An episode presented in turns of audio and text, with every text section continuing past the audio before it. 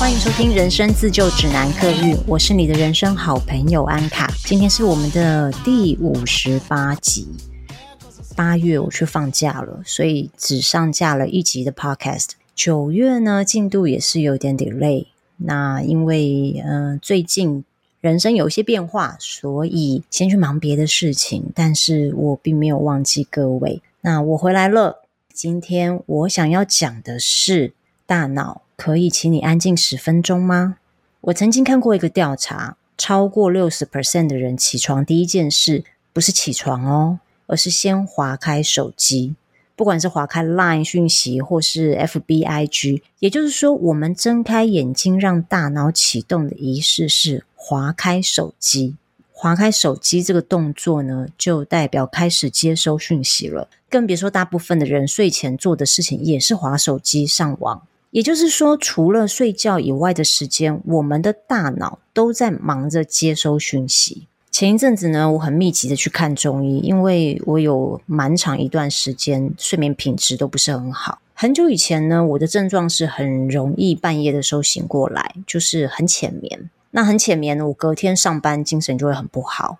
最近这一两年呢，是我在入睡的时候会有障碍，我要花很长的时间才有办法睡着。那我也可以感受得到，我在睡觉之前，我的精神是很紧绷的，没办法放松。所以每一次我去看中医的时候，几乎都是因为我的睡眠状态出了问题。其实睡眠状态出问题，它就会反映到我的身体，比如说身体会特别的虚弱，或者是呃精神很不好，或者肠胃会发炎。长期下来表现出来的就是整个人的身体机能会变得很虚弱。我每次去看中医啊，中医抓着我的手把脉完，然后都会叹一口气，摇头说：“你太虚弱了。”我实在很纳闷哦。我常常运动，我的工作也不是体力活，我也不需要搬东西，也不需要每天跑来跑去，我几乎都是用电脑工作。到底为什么我还是会很虚呢？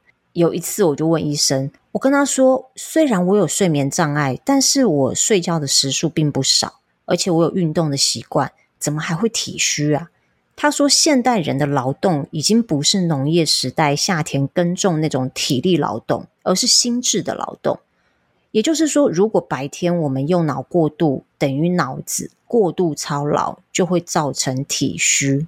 我心里想说，天哪，用脑过度会体虚耶？那我们可以请大脑安静十分钟吗？实际上，我们有可能让大脑关机十分钟吗？我想这是普遍现代人的问题，而我自己也非常想要知道答案。不知道你们有没有看过一部电影叫《口白人生》？这是二零零六年的电影，我非常喜欢这部电影哦。这部电影呢，里面的男主角某天起床之后，就开始听到有个女人在跟他说话。实际上，生活没有出现任何一个实体的女人。是在他的脑内有一个声音在跟他对话，然后那个声音是一个女人的声音。当然，这是一部奇幻有抑郁的电影哦。我讲这部电影并不是要往精神分析那边讨论，而是这部电影让我印象深刻的地方是，男主角听到有个女人在跟他说话，很像我们日常当中自己也时常在跟自己对话。脑子产生疑问，找出答案。下班骑车回家，想到今天白天在办公室，同事说了一句话，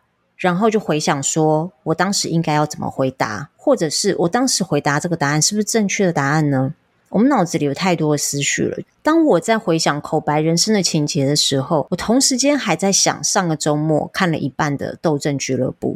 我想说的是，如果我们不阻止大脑思考，它就是会。这样无限制的联想下去，直到我们睡着，或者是被打晕。我之前本来一直觉得很苦恼，为什么我们的大脑没有办法停止思考？后来我觉得，其实这是一个蠢到极致的问题哦。如果我们大脑不能思考了，我们不就变成植物人了吗？大脑不能思考了，不就等于我们死掉了吗？我们每一个器官都有它独特功能，大脑的功能就是思考，所以思考并不是大脑的错，有问题的是过度思考。或者是我们把不该我们思考的东西放到脑子里面去，让我们的脑子去为了我们不该思考的事情费尽心力。就像我们去健身房重训哦，如果我们今天练过了二头肌，然后也练过了股四头肌，教练会叫你回家休息，不准你再练下去了。因为肌肉一天能承受的训练就这么多，多做就是等于过度训练。练过头的第二天就变成排除不掉的乳酸堆积，那个肌肉反而是非常的不舒服、非常酸痛的。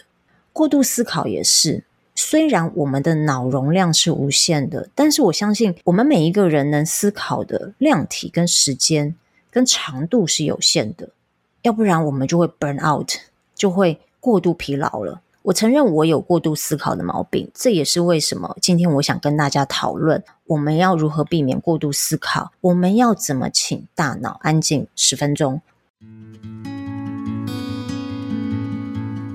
今天我会分享一些如何停止让大脑过度思考的一些方式，还有一些是我的日常观察，我觉得也很有用。那就在这里跟大家分享，如果你也有过度思考的问题，如果你也觉得你的脑子闹哄哄的，每天都停不下来的话，或许你可以尝试以下的方法来让自己能够安静下来。第一个是避免接收过多的讯息，如同我刚刚开场说的，现代的我们太过度使用网络了。我看过一则新闻说，手机成瘾会伤害大脑前额叶。大脑前额叶跟什么有关呢？它是跟专注力、执行力、抽象思考。自我意志、情绪控管、同理心、了解他人的心态，这些跟社交能力的发展有密切的关系。大脑前额叶就是在掌管这些人与人之间关于关系、关于交际、关于与人互动的能力。所以，大脑前额叶也有一个别名哦，叫做社交脑。当我们的大脑前额叶只跟手机做朋友的时候，我们就会失去学习同理心、抽象思考、理解别人在想什么的能力。因为人需要互动，不论我们的 AI 智慧发展的有多进步，它如何能够呃改变跟创造一个新的未来，我们的社交能力是没有办法被 AI 智慧取代的。我们必须透过实际上人与人的交际来往，才有办法学习人背后。不同的情绪跟思绪，这是 AI 智慧所无法取代的。所以，当我们变成只跟手机做朋友，而不是跟真人做朋友的时候，大脑前额叶它就缺乏了练习的机会。慢慢的，它这个能力就会减弱，甚至退化。大脑前额叶减弱的主要症状是什么呢？就是焦虑跟忧郁。我们变得很难去控制冲动跟愤怒。生理上来说，焦虑的情绪与接收大量讯息其实是有正相关的。而心理上，我也发现，每当我焦虑的情绪来的时候，我会不自觉地黏在手机上。我焦虑，我黏在手机上，但是手机上的讯息或者是资讯会让我更焦虑，而它自然就变成了一个恶性循环。我自己认为，只要我们一打开手机，不管是做任何事，就是在做一个互动的动作。那个互动。的对象并不是人哦，其实互动的对象是手机、是电脑、是网络资讯。今天就算我们是互传讯息，但是文字还是没有办法去取代人与人见面的互动。那图片呢？打开 IG，我们看到都是图片，图片被置入到我们的视神经，视神经再传达到我们的大脑，大脑的一角可能是真的很小的一角就被启动了。他被迫接收讯息，而大脑也无意识的回应讯息。所谓回应讯息，就是我对这张照片做出反应，你 like 不 like，往下滑滑到下一张照片，或者是最新的 real 这个循环会一直的重复，一直的 repeat。然后我们的脑子就必须一直很快速的给回应，给回应。所谓的给回应，就是这张图给我的感觉是什么？只要这个 image 一出来，我们就会有感受，我们就会有回应。这只是图片的部分哦，那更不用说，我们经常同时间在滑 IG，又同时间在回 LINE 的讯息。你跟我一定都有做过这样的事情哦，不间断的你来我往。你说大脑有可能停下来十分钟吗？所以我觉得我们要让大脑安静下来十分钟。第一件要做的事情就是，非必要时候，我们尽量避免打开手机，或者是规定自己每天上网的时数以及可以上网的时间。我们必须从外而内，先从减少资讯量来帮助减轻大脑的负担。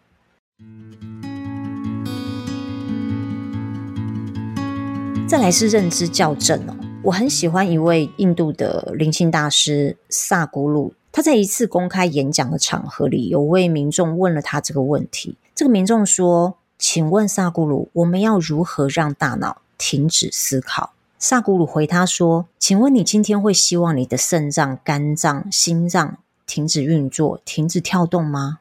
不会啊，因为你知道，当这些器官停止的时候，你的生命也会停止。那为什么你会希望大脑停止运转呢？而事实上，大脑是不可能停止运转的。但你为了什么想要让大脑停止运转？因为你觉得大脑思考的东西让你觉得痛苦，让你觉得 suffer。”所以问题不在于大脑不停的思考，问题在于我们喂给大脑吃的东西是什么？这个东西是它所排斥的，所以它会觉得痛苦，它会觉得不适应。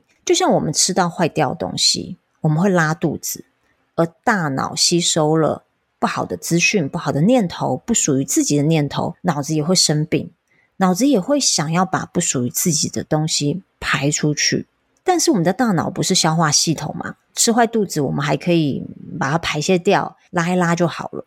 但是，当我们的大脑接收了不想接收的讯息，而又排不掉的时候，那会怎么样呢？就会生病。大脑生病的症状非常的明显，一定是会乱成一团，也就是脑雾哦。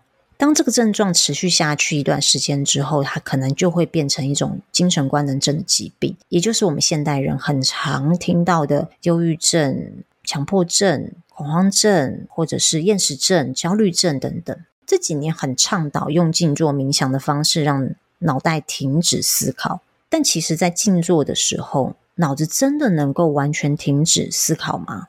萨古鲁本身是一位瑜伽大师。对瑜伽来说，静坐冥想其实是瑜伽练习的其中一环。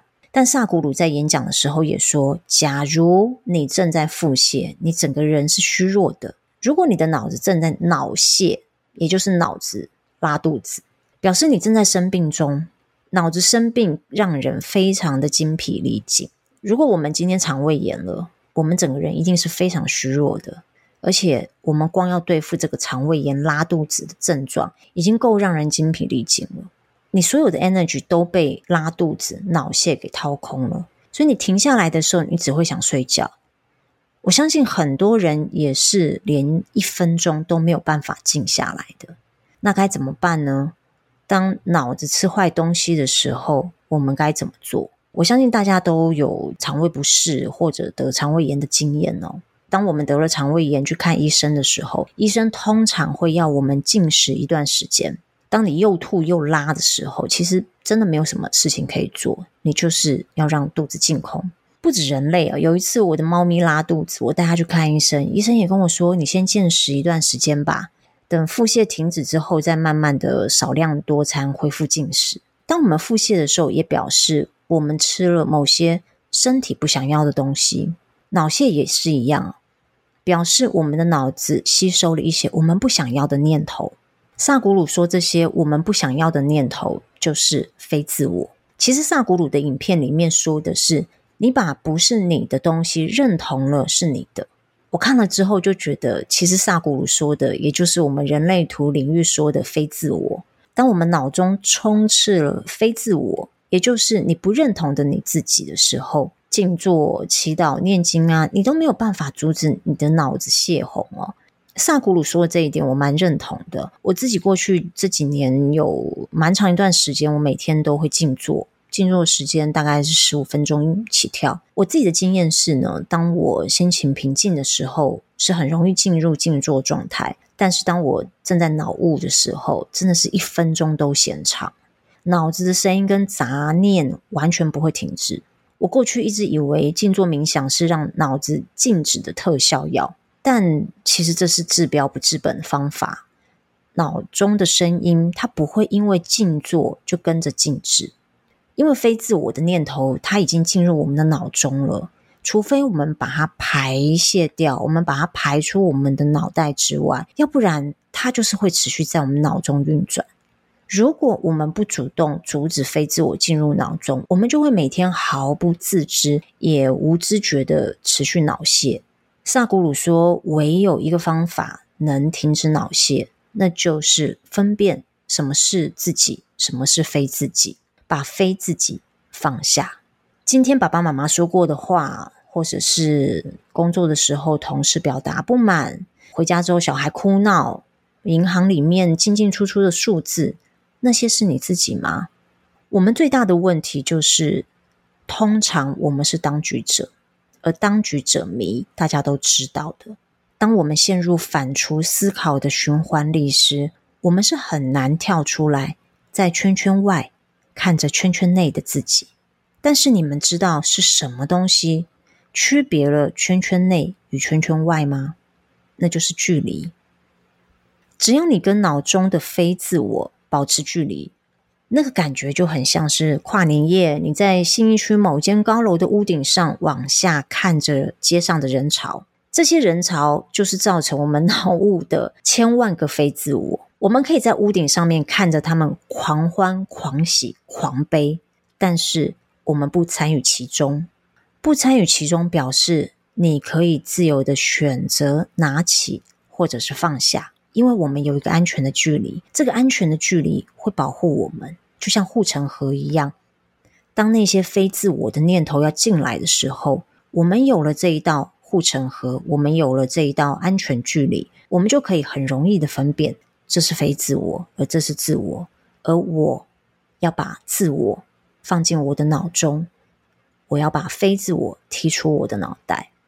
就算你不知道什么是非自我，至少也会知道什么是自己吧。例如说，我喜欢短头发，我喜欢吃面包，我喜欢去海边，我不喜欢计划临时改变。我相信每一个人都对自己有基本的认知，但是我们太容易被社会、被家庭、被人际关系制约，而这些制约会洗脑我们，非自我才是自我。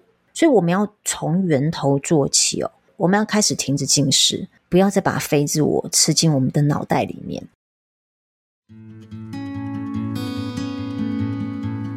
我知道一定有朋友会说，刚刚讲的自我非自我太形而上了，我现在已经被千头万绪淹没了，我到底该怎么办？有什么事情或什么办法可以立刻把我从这个漩涡里面拉出来？前一阵子呢，我经历了一场非常可怕的情绪低潮，那个时候的我就是被千万个负面念头覆盖，根本没有能力去分辨自我非自我。就算我知道这些念头是非自我，但我也无法把他们赶出我的脑袋，因为我已经被所有的情绪给淹没了。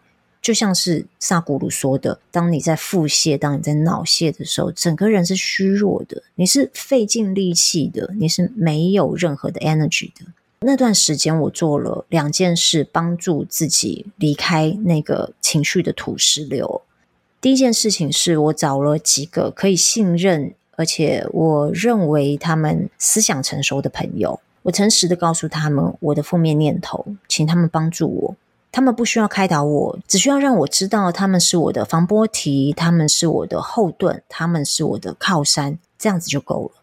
这很重要，因为没有人能从孤单里长大，也没有人能在孤单中学习正面且乐观的思考方式。我们可以从独处中沉淀自己。但是，当我们脑雾的时候，我们需要的绝对不是沉淀，而是一双可以拥抱我们的双手。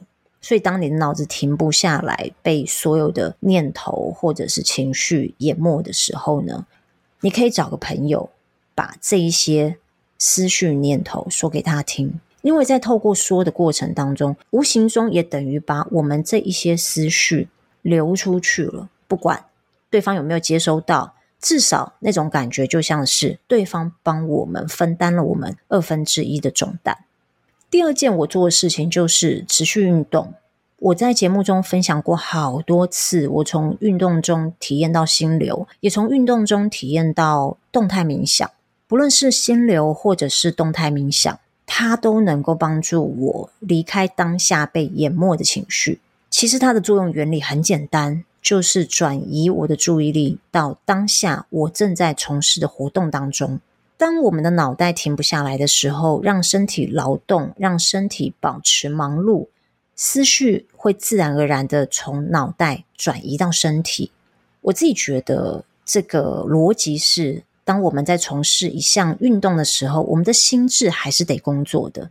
我们心智在做的事情是，它传达讯息、传达命令，让我们的身体啊、我们的手脚啊，去完成这项运动所需要完成的动作。例如，我非常热爱游泳，游泳有一个最重要的关键，就是要非常注意自己的呼吸，因为呼吸一乱掉，就会呛水。这个时候，脑袋就必须从原本专注在负面的反刍思考，或者是千头万绪当中呢，转移到呼吸上。那今年呢，我又尝试了跑步，一样是一种需要高度专注在呼吸上的运动。以往我的方式用静坐，但我发现静坐的目的是让我们把专注力放在呼吸上，但是我们的脑袋很难在所有体能活动静止的状态下，把专注力放在呼吸上。当然，我知道很多人他们练习静坐冥想很多年了，甚至有一些呃宗教团体、宗教人士，他们在进入静坐的时间是很快速的，而且也能够把自己定住在那里，就是专注在当下的静坐冥想当中。可是对于我们 这种平凡人，我们没有办法很快的能够转移我们的注意力，甚至是把我们的专注力放在呼吸上面的时候。那不如我们换一种方式试试看。我们把专注力要放在呼吸上这件事情，从主动改成被动。静坐是我们主动把专注力放在呼吸上，但是所有的有氧运动是被动的，要我们有意识的把专注力放在自己的呼吸上。所以这就是我一直坚持，不论我的人生现在正在发生什么事，不管我有没有空，不管我的生活忙不忙碌，我都坚持一定要运动。因为运动带给我的好处，不只是锻炼我的身体，也不只是锻炼我的心智，更大的益处是它能够帮助我让嘈杂的大脑安静下来。你也有大脑停不下来的烦恼吗？如果你们有自己的方式能够让自己的大脑安静下来的话，也欢迎你分享留言给我，或者是传讯息到我的 Instagram 上面。最后呢，还是要请大家持续关注我的 Podcast。如果你是第一次听到我的节目，而你也非常喜欢的话，那麻烦你在 Spotify 或者是 Apple Podcast 帮我推五颗星过去，或者是留言告诉我你的听后感。如果你觉得这一集对你有帮助，或是你的某一位朋友也很需要得知这些资讯的话，也请你帮我分享给你身边需要的朋友。好，今天的节目就到这边结束，我们下次见喽，拜拜。